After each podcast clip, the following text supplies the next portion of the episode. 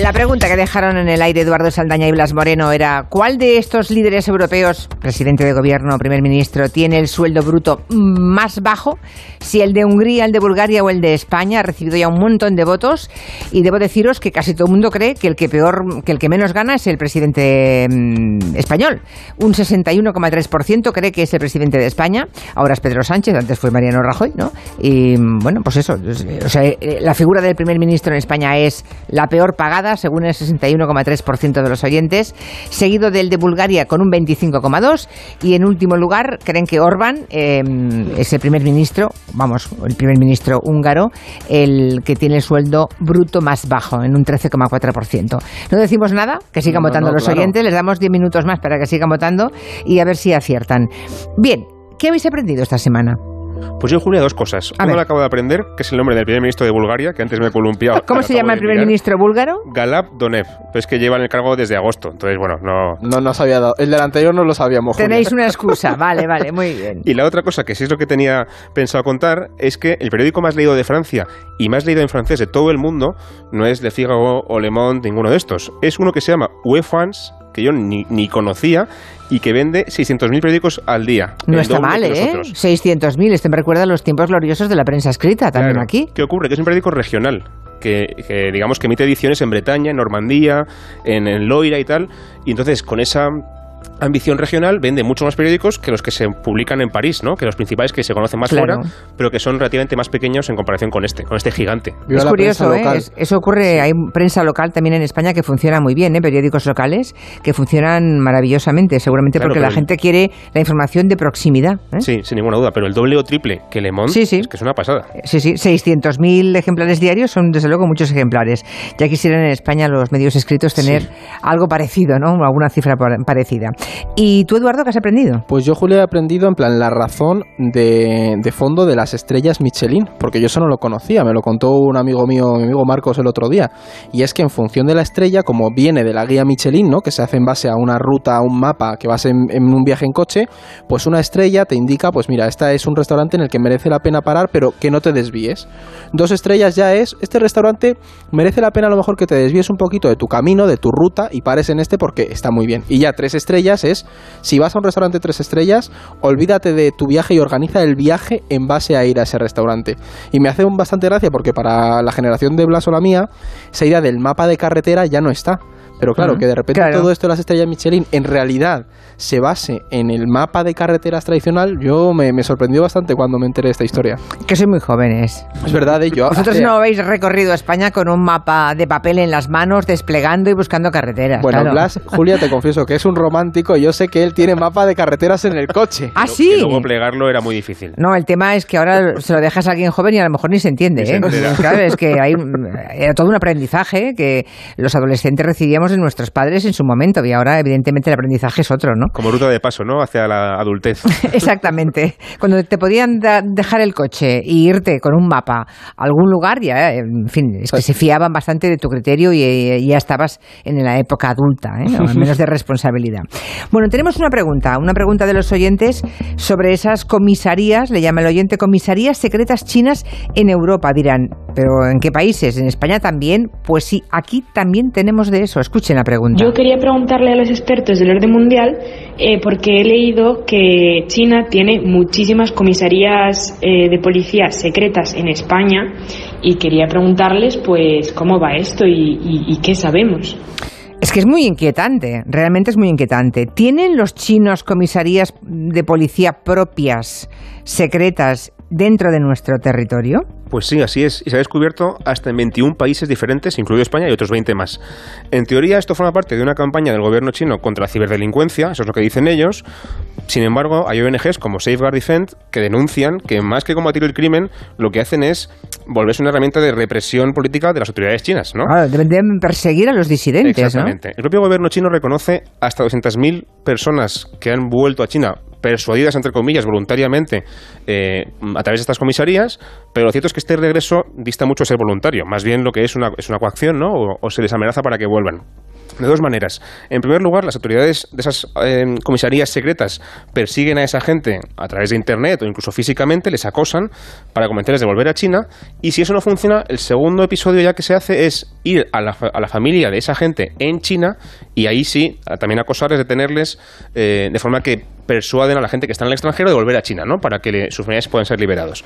Al final, lo que se usa con esto es reprimir la disidencia, como tú decías, en el extranjero y traértela a China para juzgarla, detenerla o, lo que eh, sea. Pero es tremendo. O sea, un chino que quiera huir del totalitarismo de su país y que se instala en Francia, en España, en un país de Occidente, ¿no? Libre, una democracia liberal, llegan aquí y, evidentemente, seguramente hay formas que tiene eh, el gobierno chino de contactar con esa persona, ¿no? De, de encontrarla, ¿no? Aunque esa persona quiera vivir, claro, es una persona que tendrá contactos allí, tendrá familia allí, querrá hablar con los suyos, irán con él y le persuaden, que es un verbo que... Entre muchas comillas. Sí, que en este momento me horroriza el significado que puede tener persuadir, y lo hacen regresar a China, pero si están en un país libre, en teoría, ¿no? Ese es probablemente el, punto clave de todo esto, y de hecho el informe de, la ONG está, salió publicado hace unos días y ahora pues se está pidiendo un poco de, respuesta a los gobiernos de, oye, ¿hasta qué punto Es que es una vergüenza que, toleremos eso en nuestro territorio. Porque en teoría China lo que pasó es una ley de aforamiento exterior de los ciudadanos, es decir, tú en el extranjero, pero la ley china te sigue aplicando teóricamente. Claro, eso choca con la jurisdicción nacional de, pues, de los estados en los que están estas supuestas comisarías secretas,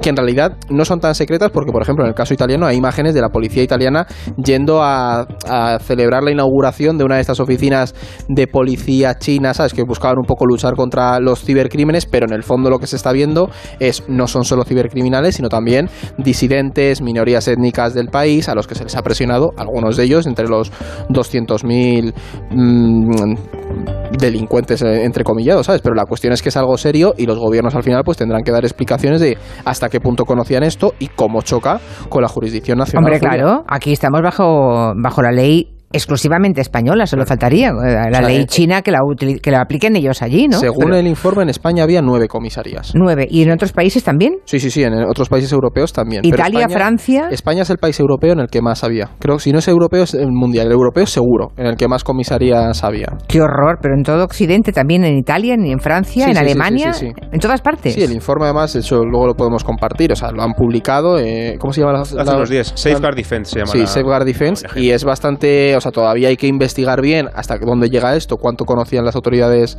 eh, europeas, pero sí, que llama la atención. Dices, Joder, esto hay que tenerlo vigilado. Pues sí, es muy, muy inquietante. Esta semana tenemos que poner la vista también en Brasil, porque allí el mundo se juega mucho. Yo quería preguntarle a los...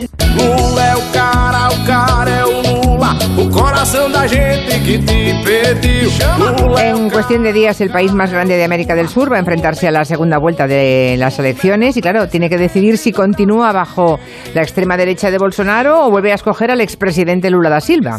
Y nos haría falta contexto, porque yo creo que nos quedamos en la primera vuelta con un triunfo de Lula da Silva, que fue por mucha menos distancia de lo que predecían las encuestas electorales, y tenemos que saber ahora cómo, cómo llegan, qué información tenéis de cómo llegan los candidatos a esta segunda vuelta. Pues eso te iba a decir, que Lula llega optimista, porque las encuestas le dan la victoria, pero muy precavido y con mucho, y con mucho tiento, porque, como tú decías, las encuestas al principio le daban una victoria abrumadora en la primera vuelta. Incluso y no se produjo, claro. Y no se produjo. Incluso quizás se especulaba con que pudiera ganar a la primera, con más del 50%, se quedó en el 48%, es cierto, pero mm, el problema es que Bolsonaro, que, parecía que se iba a pegar un batacazo, sacó el 43%, solamente 5 puntos menos que, Lula, ¿no?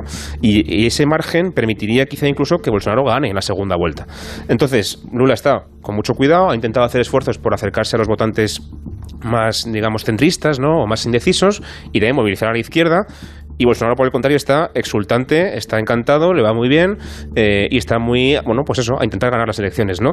De hecho, en estos últimos días Bolsonaro ha anunciado una medida que se llama Auxilia Brasil, que es una paga mensual para la gente más pobre, con el objetivo bastante evidente de movilizar a la gente a la gente pobre para que vote por él. O sea, lo que aquí la extrema derecha diría una paguita, ¿no? Sí, Algo así, eh, que Bolsonaro también hasta ahora no había mm, acudido a ella, pero que ahora con ese nombre, Auxilia Brasil, pues se la ha sacado de la manga, ¿no? Para los más pobres, se supone. Y la conclusión es que quizá, quizá, vamos, no es de descartar que haya un vuelco y que Bolsonaro pueda ganar. Las encuestas no dicen eso, tiene toda la pinta de que va a ganar Lula, pero, yo no, me fío sinceramente de, nada de esto. Desde luego la cosa parece que está mucho más reñida de lo que se pensaba hace un, mes y pico, ¿no?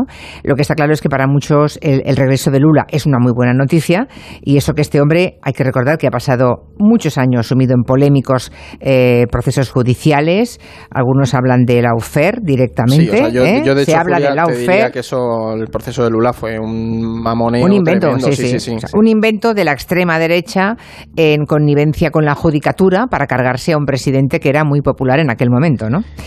Que llegó a estar en prisión, recordemos. Claro, sí, sí, sí. Además, de hecho, le sacaron de prisión porque se descubrió que el juez Sergio Moro había prevaricado, que eso había sido unos chanchullos tremendos. Y, y la verdad es que no nos debe sorprender el apoyo que Lula tiene entre la izquierda, porque es lo que tú Julia. Este hombre fue el mandatario que con más porcentaje de apoyo popular, que creo que era un 80%, se fue cuando, cuando era presidente. Y además hay que entender lo que representa Lula para la izquierda brasileña, porque no es solo su mandato, sino todo ese proceso judicial de estos años ha hecho que él se convierta pues en un símbolo de ese sistema de la derecha, de la opresión a las clases humildes. ¿no? Y esto es muy importante para entender también la propuesta de campaña, pero también los desafíos que afronta Lula da Silva. ¿Por qué? Porque el pilar central de Lula es ayudar a los más pobres en un contexto de estancamiento económico, porque la pandemia ha golpeado duramente a Brasil, de hecho hay ya más, de 33 millones de, de personas pasando hambre en el país, ¿no? ¿Qué pasa? Que para ello Lula lo que está planteando es aumentar el salario mínimo, rebajar la inflación, por supuesto, recordemos que el dólar está muy fuerte y eso está dañando a las economías emergentes, crear más empleo y lo hace también todo esto mediante un discurso muy crítico con las clases altas. Yo tengo conciencia o que este povo está pasando. Entonces yo no puedo, yo no puedo mentir. Yo no puedo ganar 76 años y Julia, lo que está como llorando, ¿no? Está emocionado. Este, este vídeo es muy, es muy sentimental porque lo que escuchamos es a Lula hace, hace unos días. Él está claramente emocionado en el discurso, llorando prácticamente, y él dice que no puede llegar y decirle a los brasileños que no se pueden hacer cosas pues porque hay que mantener la estabilidad de los mercados, la responsabilidad fiscal o el techo de gasto. Él se pregunta, ¿dónde está el techo de comida, el techo de salud, no el techo de salario? Es decir, una, un discurso muy pensado para esas clases humildes. Y también muy nostálgico Julia, porque lo que él hace siempre es apelar a la herencia que él dejó cuando, cuando presidió el país en los años 2000, 2003, 2011. El problema que tiene Lula si ganan las elecciones es que el país no es como era antes. Entonces había un boom de materias primas, el petróleo estaba muy, muy alto, todo iba muy bien, y ahora el país está muy mal a nivel económico, y aunque él llegue al poder, no, no se sabe si va a poder pagar todo lo que propone hacer para la gente pobre. Hmm. Eso es un problema también. Lo que es tremendo es que tuviera el 80% de apoyo en el momento en que bueno, lo, lo, descabalgan del poder, ¿no? Sí de ese pacto entre la extrema derecha y algunos miembros de la judicatura brasileña, lo que se entiende un golpe es un golpe de estado blando, ¿no? Un lawfare. Sí, es que además en América ¿eh? Latina se han dado muchos casos. Se han dado muchos casos. es que es, tremendo, porque una cosa es respetar el resultado de las urnas, pero parecía que la extrema derecha no soportaba que Lula da Silva pudiera seguir gobernando con ese nivel de apoyo. Porque era una fuerza política muy potente, Julia. Además, Lula no era. Porque pensamos en esa época y tú piensas en, en el chavismo, ¿sabes? Que, pero Lula era un poco esa tercera vía intermedia en América Latina, que era una izquierda, pero también con una visión de, oye, los mercados tenemos que llevarnos bien. Era un, socialdemócrata, lo que entenderíamos aquí en Europa, pero en Brasil. Y eso, claro, amenaza mucho porque es más difícil de combatir para esa extrema derecha. Hmm. No lo tendrá fácil para gobernar, en el supuesto de que gane Lula, porque en la primera vuelta Bolsonaro ha demostrado que sigue siendo popular y los votantes más conservadores, todos se van a reunir en torno a él, a su figura. Claro, y es que aquí todo se resume en una cosa en estas elecciones, Julia. Una cosa es tener el gobierno y otra la gobernabilidad. Porque ahora mismo el bolsonarismo está muy fuerte en el Congreso y en la Cámara Baja. Y esto, claro, hace que para Lula sea mucho más, más difícil eh, gobernar el país. ¿no? Y esto es, esto es clave para entender el, Brasil de hoy. ¿Qué pasa? Que las tesis de la derecha están muy fuertes socialmente, Julia. Entonces, el Brasil de hoy en día se caracteriza por ser un ambiente mucho más conservador. Las ideas más progresistas de Lula, de hecho, pueden jugar un poco a favor de Bolsonaro porque, por ejemplo, un caso muy, muy paradigmático es su postura sobre el aborto. ¿Qué pasa? No hay que ir, mm, al final, lo que se, Lula se declara personalmente en, o sea, a favor del aborto.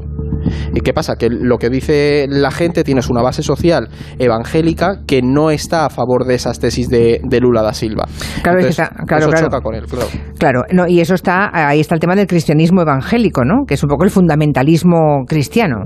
Es una versión diferente del cristianismo, que es más radical en muchos casos y que no deja de crecer. Ya supone un tercio de la población, y es un país de tradición católica y el, el evangelicalismo no deja de crecer tanto allí como también en el resto de América Latina. Ahí Y- están los neopentecostalistas. Y hasta en Estados Unidos, ¿no? También, bueno, y, y también empieza a aparecer ya por aquí, por cierto, muy, muy levemente, pero también empieza a aparecer. Sí que parece, bueno, empieza, se- empieza a ser visible, Sí. que está por aquí hace un ratito ya, ¿eh? Es- eso es, eso Sí. es. Y el tema es que esa gente es muy conservadora y es un gran apoyo para Bolsonaro. Lula ha intentado acercarse a ellos con algún gesto, pero no hay dudas de que pueda conseguirlo. Y el tema es que, aunque Lula gane, el bolsonarismo, como decía Edu, está muy fuerte en el Parlamento y también en la calle, en los gobernadores, etcétera. Entonces es un poco como con Trump. Aunque Trump pierda las elecciones en Estados Unidos, el trumpismo sigue muy fuerte y igual vuelve otra vez a ganar las elecciones este año, ¿no? Y con Bolsonaro es un poco lo mismo. Aunque él pierda la presidencia, el bolsonarismo va a seguir muy fuerte a nivel legislativo y, encima, y social. Julia, el bolsonarismo pasa a ser oposición. Que dar guantazos desde la oposición siempre sale gratis. Es mucho más fácil que ser- siempre que sale. Uno puede ser irresponsable por completo porque la opción de gobierno recae en otros, claro. Sí. Un minutito y seguimos, pero de momento os digo que en, el- en la encuesta que habéis planteado hoy, ¿cuál de los líderes europeos tiene un sueldo bruto más bajo? Sigue ganando España con un 58,7, seguido de Bulgaria en un 29,9 y por último Hungría en un 11,5. Nadie piensa en Orbán, Ah, pobrecito. No, Orban. Por aquí hay algún oyente que ya ha contestado que gana un pastón, Orban. Sí, sí.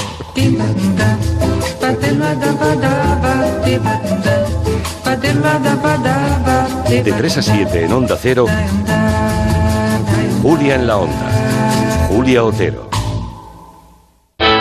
Hablemos del jamón. Si quiere mostrar a sus clientes familiares o amigos su agradecimiento en estas fechas, cuente con nosotros. Pocos regalos se agradecen tanto como un buen jamón, presentados en un magnífico estuche de madera, incluyendo su mensaje de felicitación y encargándonos del envío y la entrega a sus beneficiarios. Importantes descuentos por reserva anticipada y por volumen de compra. Tujamondirecto.com. Jamones embutidos de bellota de guijuelo a su casa. Visítenos en www.tujamondirecto.com o llámenos al 984 1028. Sabemos que tienes muchos planes y sueños por cumplir y en Cofidis queremos estar a tu lado. No esperes más y hazlos realidad antes de que las condiciones del mercado empeoren, suponiendo un mayor esfuerzo para ti. Sea cual sea tu proyecto, el momento es ahora. Llámanos al 900 84 12 15 o entra en cofidis.es para más información. Cofidis, cuenta con nosotros. Si nunca has tolerado las injusticias, si piensas que todo no vale, si crees en el diálogo, el compromiso, la integridad y te gusta ser independiente a la hora de defender derechos e ideas, da el paso. Uso, un sindicato independiente como tú. El cupón ha cambiado, puede tocar por los dos lados. Y si lo miras con cariño, ahí va, qué bonito. A mucha gente vas a apoyar. Por los dos lados puedes ser ganador. Colaborando con la gente, la ilusión es mayor. Nuevo cupón diario. Ahora de lunes a jueves con premios a las primeras y a las últimas cifras. Además tiene un primer premio de 500.000 euros al contado. A todos los que jugáis a la 11, bien jugado. Juega responsablemente y solo si eres mayor de edad. ¿Cómo puedo ahorrar en luz? ¿Y en gas? ¿Sale a cuenta poner placas solares? Presentamos preguntas frecuentes sobre energía, un contenido de Naturgy en el que Samantha Villar entrevista a expertos independientes en busca de respuestas claras sobre energía. Porque para ayudarte a decidir mejor tenemos que explicarnos mejor. Encuéntralo en el canal de YouTube de Naturgy. ¿Cuándo vas a cuidar tu memoria? ¿Mañana? ¿Dentro de un año? ¿Dentro de diez? No dejes para mañana lo que puedas empezar a cuidar hoy. Es un consejo de The Memory, The Memory, de Pharma OTC. Página 47, la de arriba a la derecha. Página 84, el segundo de la izquierda. Página 114, justo el del centro. Ya está aquí el catálogo de juguetes del corte inglés. y esto es solo el principio. Nos quedan cuatro minutitos antes de las noticias de las cinco, de las cuatro en Canarias. Eh, enseguida resolvemos el tema de la encuesta, pero aunque sea muy brevemente, Israel Quintas elecciones en tres años, señoras y señores. pronto, Cinco ¿eh? veces de la convocados a las urnas los israelíes. Es brutal esto. Y además dicen que podrían volver a traer de vuelta nada menos que a, Ben- a Benjamín Netanyahu. Claro, es que eso es lo peor. No solamente es que voten cinco veces, sino que van a conseguir tener lo que tenían al principio. O sea, van a volver otra vez a lo que estaban antes, ¿no? Las encuestas Pero además aliado, aliado con, con más, con gente más extremista todavía, más a la derecha, ¿no? Es decir, porque Netanyahu pensamos que es un señor de centro derecha y es bastante radicalito. Pero bueno, hay gente aún el, peor el que centro derecha israelí. Sí, exactamente. En un país en el que no hay izquierda prácticamente. Pero bueno, el tema es que las encuestas efectivamente le dan bastante ventaja a su partido, al Likud, con esa coalición de partidos de extrema derecha, religiosos, etcétera. Y es posible que gane. Es verdad que luego hay que hacer coalición, que es complicado. Pero en principio lo tiene bastante más fácil que hace dos años hace tres años cuando, cuando hubo también elecciones, ¿no? Y si gana, efectivamente, lo que va a significar, como es lógico, va a ser primero más violencia en la zona de Palestina, porque hay gente que apoya al gobierno de Netanyahu que está a favor, por ejemplo, de colonizar directamente Cisjordania, ¿no? Y, y borrar del mapa lo que quede de Palestina. Y también hay una cosa interesante que es el tema de Ucrania y Rusia, ¿vale? Porque en los últimos días hemos visto que hay drones iraníes eh, en la guerra de Ucrania, ¿no? Que Irán ha intervenido en la guerra para apoyar a Rusia. Netanyahu hasta ahora se ha llevado bastante bien con Putin y se ha tenido que mantener un poco al margen de la guerra, pero si ve que Rusia se alía con Irán, igual Netanyahu, que es muy anti-iraní, decide que quiere apoyar al otro bando, a Vale, Ucrania. ¿no? que de los enemigos de mis enemigos, Ahí ¿no? También son mis enemigos. Hay que ver cómo encaja eso Hmm. con la guerra, pero si Israel apoya a Ucrania, que tiene un armamento potentísimo Israel y muy sofisticado, también podría ser muy bueno para Ucrania en ese sentido. Ahora un día habrá que contar por qué Netanyahu y Putin tenían tan buena relación, ¿no? Estilo político muy parecido. Eh, hay mucho judío en Israel que tiene origen eslavo de Rusia, etcétera. Hay muchas relaciones ahí interesantes. Se lo contaremos otro De hecho, día. una, es una de las razones por las que Israel ha mantenido. También, ojo, con tema de Siria. Rusia está muy metido en Siria, que es un poco el patio Hay- trasero hay de muchos Israel. elementos. Bueno, que si gana Netanyahu veremos qué pasa también con el tema de esa relación con Putin, ¿verdad? Ah, vale, vamos a lo que han votado los oyentes. Sigue ganando por mucha mayoría, un 58,1 el presidente de España es el que tiene peor sueldo, digamos, el sueldo bruto más bajo, seguido del de Bulgaria con un 29,5 y el de Hungría con un 12,4. ¿Han acertado los oyentes? ¿Es el español el primer ministro que cobra menos de esos, de esos tres países en Pues, concreto? Mira, Julia, la respuesta correcta es el de Bulgaria. Ah. Es el de Bulgaria, pero ojo, no estaban equivocados porque la pregunta lleva a trampa. Hemos preguntado por el salario bruto. Pero si nos vamos a ver el salario relativo, es decir, comparado a la cantidad de sueldos medios de cada país, Pedro Sánchez, o sea, el presidente de España, es el que menos cobra. El presidente de España cobra 4,1 sueldos medios si lo comparamos con, con le- en el de su país. El búlgaro cobra 10 sueldos medios y Ah. Orbán 14. Es Vale. decir, a nivel relativo, el, el sueldo del presidente español es el penúltimo europeo. Bueno, y eso porque- da mucho que pensar también hasta qué punto pagamos bien o no a nuestros representantes políticos si lo comparamos con otros estados. Sí, y vale para todos además. Claro, ¿eh? que siempre Bueno, se hay- habla- claro, esto desde Pedro Sánchez puede ser Rajoy o quien sea. Quien Es sea. La persona que ocupa el cargo de presidente del gobierno. Y hay presidentes autonómicos, bastantes en España, que cobran más que el presidente del el- gobierno. sí, o sí. sea, ah, es una cosa muy curiosa. Sí, sí, sí. Pero bueno, ellos hacen. Claro, es que los políticos se lanzan a la yugular unos a otros cuando se habla de los sueldos. Claro, pero luego es algo que influye Luego a les pasa a ellos, claro. Cuando, cuando están en la oposición. Pasa Cuando lo están en la oposición, luego llegan al poder y, claro, son víctimas de sus propias palabras, ¿no? Y pasa lo mismo con los diputados, Julia. ¿eh? Los diputados españoles, los penúltimos europeos a nivel comparado con el salario medio. También cobramos, cobran menos aquí que en el resto de, de parlamentos europeos. Bueno, Exactamente. Pues que no sean demagogos y no se digan las cosas que se dicen entre ellos cuando les interesa porque están en la oposición. Luego llegan al gobierno y se encuentran con esto. En fin, eh, tema muy interesante para otro día también desarrollarlo. Hasta el jueves que viene. Un abrazo. Chao, Julia. Vamos con el mensaje de Ibu